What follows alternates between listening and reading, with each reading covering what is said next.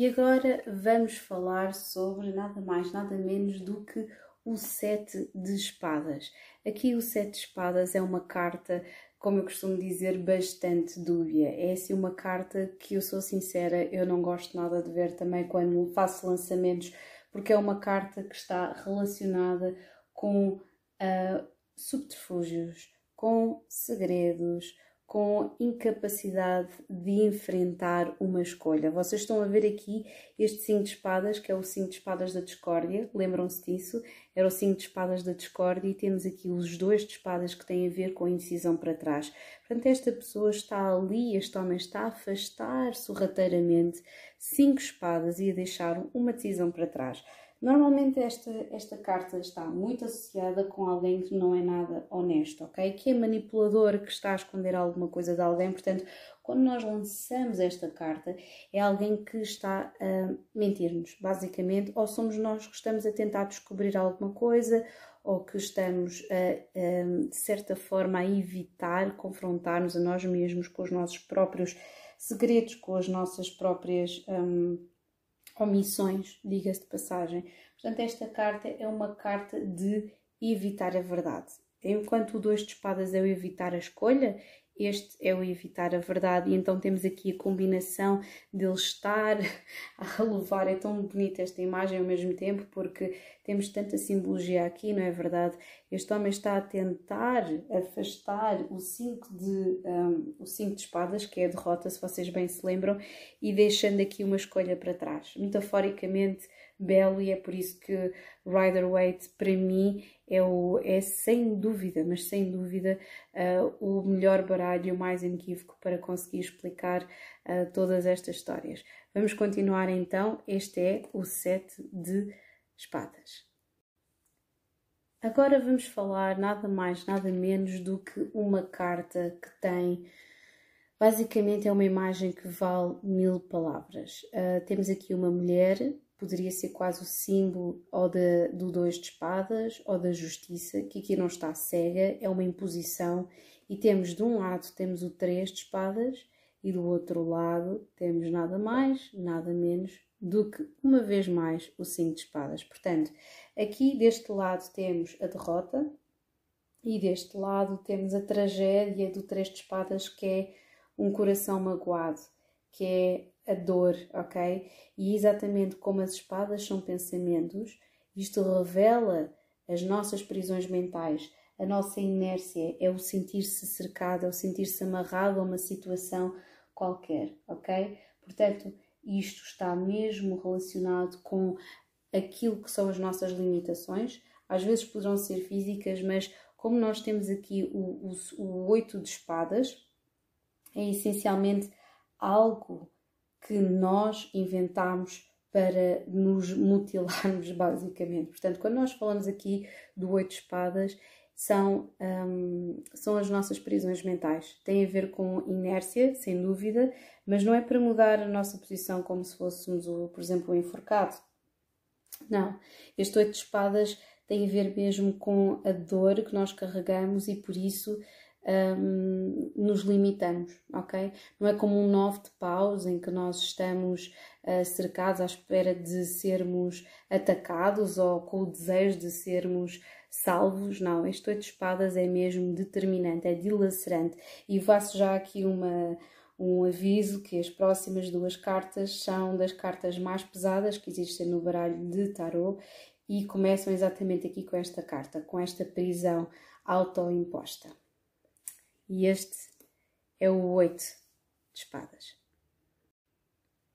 E agora vamos para uma das cartas mais dolorosas, para além daquela que se vai seguir, ok? Não é por acaso, vocês estão a ver aqui esta sombra, isto parece que é quase sintomático. Eu estou a filmar isto neste preciso momento à noite uh, e parece que estas sombras estão totalmente de acordo com aquilo uh, que é esta carta. Esta carta é do pensamento, literalmente do pensamento neurótico. Quando nós tiramos esta carta, nós sabemos que alguma coisa de muito errado, de muito mal, de muito negativo, de muito depressivo também se está a passar na vida de uma pessoa ou a situação em que se está metida, em que nós estamos inseridos de certa forma. Portanto, isto tem a ver muito com o sentimento de culpa, com um pensamento neurótico. Temos que pensar que cada uma destas espadas pode significar ou uma intervenção, uma comunicação ou um pensamento. Portanto, é esta pessoa, quase como se a consciência desta pessoa um, estivesse a ser traspassada por uma, uma, uma situação que tivessem feito altamente indevida. É, é, aquela, é aquela típica carta, e depois vocês podem ver aqui as rosas na manta. As rosas estão associadas, e aqui estão a ver aqui os signos todos. Aqui o pontilhado, temos aqui os signos todos, temos a Lua, temos Saturno, temos aqui Carneiro, temos aqui Marte, temos aqui este pontilhado todo e em cada uma delas intercalada está uma rosa, a rosa que é o símbolo universal do amor e do coração. Portanto, um, aquilo que vocês estão a ver aqui, isto faz muito lembrar ali o 4 de espadas, mas avançado 4 de espadas mais o 5 de espadas, que é a derrota aqui o, a profunda neurose de alguém que está absolutamente arrependido. São assim, insónia, esta é a carta da insónia, das sleepless nights, autenticamente. É o sentir-se vulnerável e absolutamente arrependido de uma coisa que fez no passado, ok? Este aqui é o 9 de espadas. Agora vamos falar, porventura, da carta que em qualquer baralho que vocês conheçam é a carta mais difícil de gerir. Eu sou-vos sincera, para mim das mais difíceis é o 4 de espadas, uh, o 7 de espadas também é complicado um, e o 9 de espadas. Este 10 de espadas para mim eu tenho sempre aqui um twist quando estou a avaliar as cartas, uh, porque acho que nós temos de pensar não só no significado e na, na no tratamento gráfico que foi dado uh, por cada um dos, um, dos um, peço desculpa, dos uh, criadores, dos ilustradores, mas também pensarmos em cada um dos elementos e quase isolarmos como se estivéssemos aqui a isolar algo, como se fôssemos gestaltistas, ok? E então aquilo que eu vejo é que cada uma destas espadas, uh, de forma muito um, unânime em quase todas as pessoas que estudam tarot, é quase considerada como se fosse um pensamento, uma comunicação e que tudo isto se acumulou nas costas desta pessoa e que a acabou por matar. No entanto, existe, existe aqui um breu, automaticamente, uma tempestade que veio e que já se vai embora, porque no final temos aqui a aurora e não é tão bonito vermos aqui esta, esta gradação entre o sangue derramado, o azul, o ouro sobre azul e depois aqui esta, este preto vermelho que tem a ver com pulsões de vida e pulsões de morte e que estão diametralmente uh, opostas por estas espadas, que estas espadas, isto é o 10, mas o mais 0 é 1, que traz clareza e volta outra vez ao as de espadas. Portanto, para mim, isto tem a ver com um ponto de fim, mas também um ponto de começo. Isto é o, o acordar para uma situação, é a iluminação, é o fechar aqui uma situação, Uh, apesar de haver aqui, obviamente, que esta carta poderá estar relacionada com alguém que se faz de vítima, mas que efetivamente teve culpa por uma situação que provocou. Uh, pode ser isso, pode ser alguém que se está a fazer de mártir, pode ser alguém mesmo derrotado. E dependendo das cartas que nós temos ao lado uns dos outros, não é? Pode-se criar um 9 de espadas, um 10 de espadas, um 8 de espadas. Bem, isto já é mesmo alguém que se está a sentir altamente derrotado. Uh, mas isso é muito pouco comum acontecer e normalmente quando nós temos aqui o 10 de espadas é porque nós temos uma situação, uma viragem, uma situação de viragem, ok? Portanto, isto é um final de uma situação, é a iluminação de certa forma, o fim de alguma coisa, a morte de alguma coisa, ok?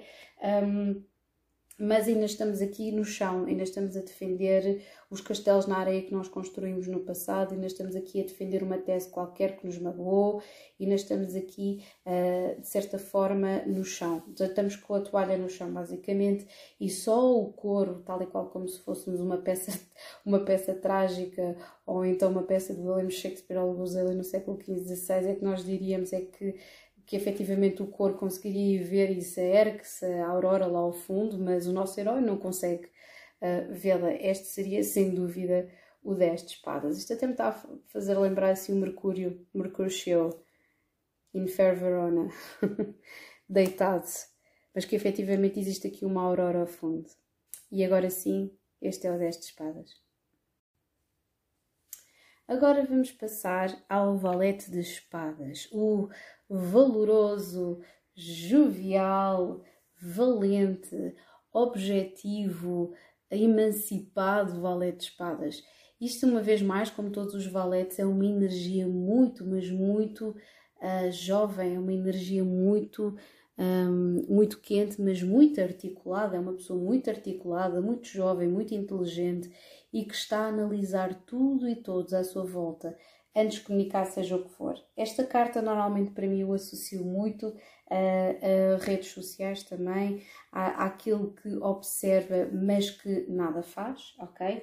Uh, mas que tem aqui uma honestidade que, de vez em quando, quando se chega à frente, quando abre a boca, tem aqui uma honestidade muito assertiva, às vezes até visto um bocadinho como agressivo. Vocês conseguem notar como a espada dele está a ser aqui dirigida pelo vento e temos aqui as árvores ao fundo que estão a ser levadas aqui e tudo tem o ritmo e o ritmo é o da espada da verdade. Portanto, isto é uma pessoa altamente, totalmente direta, ok? É alguém que tem ideias novas, está associado aos signos de ar, como vocês já sabem, Gêmeos, Aquário, Balança e que vai direto ao assunto, ok? Este é o Valete de Espadas. Pode significar notícias, boas novas, uma, uma comunicação a ser feita, ok?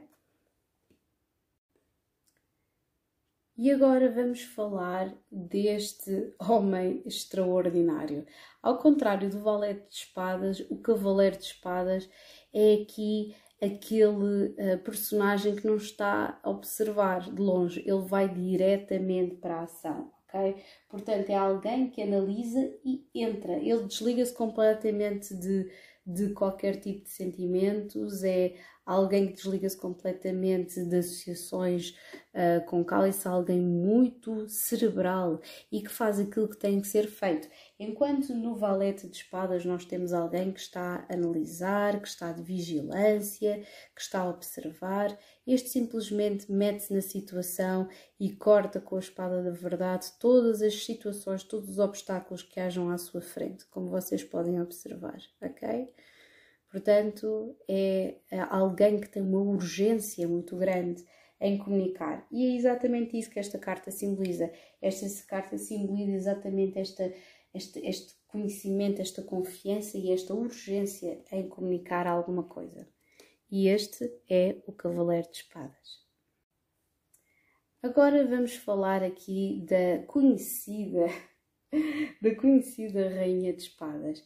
Esta mulher é absolutamente indomável, super determinada e tem aqui uma espada a empunhar a espada da verdade. Aquela mão esquerda que tem a ver com o coração é quase como eu sei o que sinto e eu sei o que penso e vou escolher a verdade por cima de todas as coisas, ok? Portanto, temos aqui uma mulher que não atura, é absolutamente intolerante um, relativamente à mentira, é alguém que decide cortar com o passado e sabe que pontos é que há de prescrever para o futuro, diga-se de passagem. É uma mulher que está associada com os signos de ar, uh, mas eu vejo essencialmente como uma aquariana, mais, mais uma aquariana do que propriamente alguém dos signos gêmeos ou balança. É mesmo uma mulher absolutamente indomável, que tem a verdade na mão direita dela, que é irracional e que de certa forma é completamente isenta de qualquer tipo de opinião que possa perturbar-lhe os seus, os seus, eh, as, as suas capacidades de, e as suas capacidades mentais. Portanto, a lógica é o jogo dela. Tudo o que tenha a ver, todos os sentimentos, tudo aquilo que possa perturbar esta lógica é completamente cortado da sua própria vida. E esta é a Rainha de Espadas. Agora vamos falar sobre o Rei de Espadas. O Rei de Espadas é um homem absolutamente incrível, no sentido em que está sentado em cima do seu trono, uma vez mais empunhar com a mão direita a sua verdade, ok? E temos aqui sempre presentes os movimentos, aqui as nuvens, o ar, um, e que, ao contrário da rainha, do valete e do cavaleiro, não existe absolutamente nada, está tudo sereno. Existe aqui um domínio muito grande. Já na rainha já existe aqui uma paisagem muito mais equilibrada e muito mais nivelada no sentido em que está sentada acima de todas as coisas, como podem ver, está sentada em cima de todas as coisas, principalmente destas luas que temos aqui em cima, ok? Este homem está, o rei de espadas, está efetivamente como de, de, energia masculina ao nível do domínio, como a rainha de espadas está para o rei de espadas, ou seja, é um homem que, um, que lida com os seus sentimentos de uma forma muito racional, é uma pessoa muito objetiva, é uma pessoa muito racional. E é alguém que não vai, não vai abdicar dessa dessa lucidez por absolutamente nada, ok? Portanto, temos uma vez mais associados aqui, para mim, muito uma energia de aquário, uh, daqui de racionalidade, daquilo, quase como se fosse aqui. Obviamente, nós temos o, o Rei Salomão ali na parte da justiça, não é? Que eu já vos mencionei há pouco tempo nas arcanas maiores, mas para mim isto seria a personificação do Rei Salomão com a espada, no sentido em que o que é que beneficia a, maior, a, maior, a, a, maioria da população, não é? O que é que vai beneficiar a maioria? E isso é muito um pensamento muito progressivo de Aquário. Portanto, aqui temos o Rei de Espadas no seu esplendor, ele não pestaneja, como vocês podem ver, e não vai absolutamente, não vai abdicar, não vai abdicar desta lógica, desta fluidez uh, e desta união entre a sua, a sua, a sua cabeça, corpo e espírito para conseguir ver tudo com a maior clareza possível. E este é o Rei de Espadas.